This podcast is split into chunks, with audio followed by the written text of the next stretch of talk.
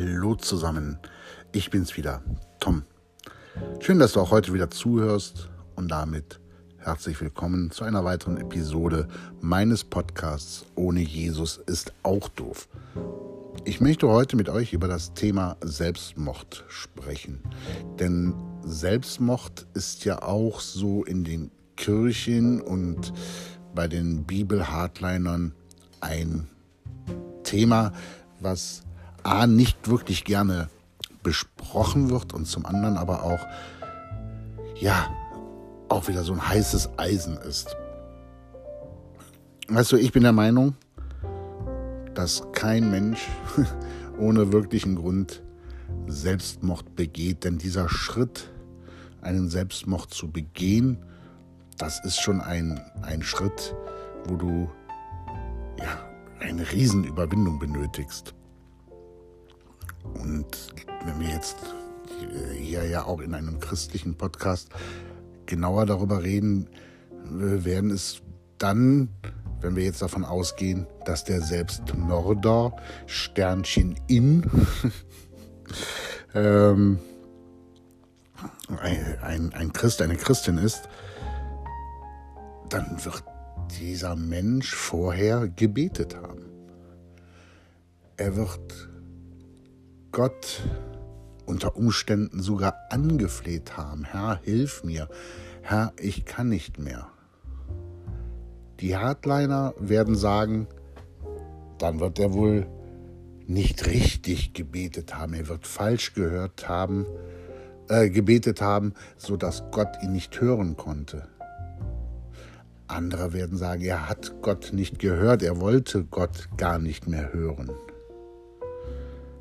Aber vielleicht ist es auch so. Ist das nicht eigentlich auch ein schönes Bild, dass Gott sieht, da ist jemand, der möchte einfach nicht mehr leben. Er kann nicht mehr. Und vielleicht sitzt Gott im Himmel sogar, schaut herab und sagt, auch ich kann da nichts mehr machen. Jetzt werden wieder Hardliner oder extreme Bibelausleger sagen, Gott kann alles, Gott schafft alles. Was, wenn Gott aber wirklich sieht, dass diese Seele einfach fertig ist, einfach wirklich nicht mehr kann, nicht mehr will, aus welchen Gründen auch immer, ist es da vielleicht nicht möglich, dass Gott denkt, okay, ich lasse ihn handeln und hole ihn heim zu mir und bereite ihm hier bei mir das Paradies und erlöse ihn von seinen Qualen.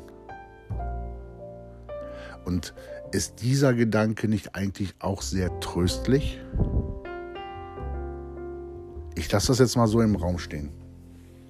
Für mich persönlich ist es ein Gedanke und ein Bildnis, was ich selber sehr, sehr ja, warm und freundlich und als Megatrost empfinde. Du kannst mir zu dem Thema auch gerne eine Sprachnachricht schicken. Den Link findest du in der Beschreibung des Podcasts auf Mis, also Mr. abgekürzt mr graybird.de, also das englische Wort für Graubart, slash Podcast. mr graybird slash Podcast. Und ja, auch kommentieren kannst du schriftlich ebenfalls so darunter. In dem Sinne, pass auf dich auf, hab eine gesegnete Zeit und wenn dir der Podcast gefällt, dann sprich doch darüber. Empfiehl den Podcast und teile den Link zu den Episoden. In dem Sinne, Tom.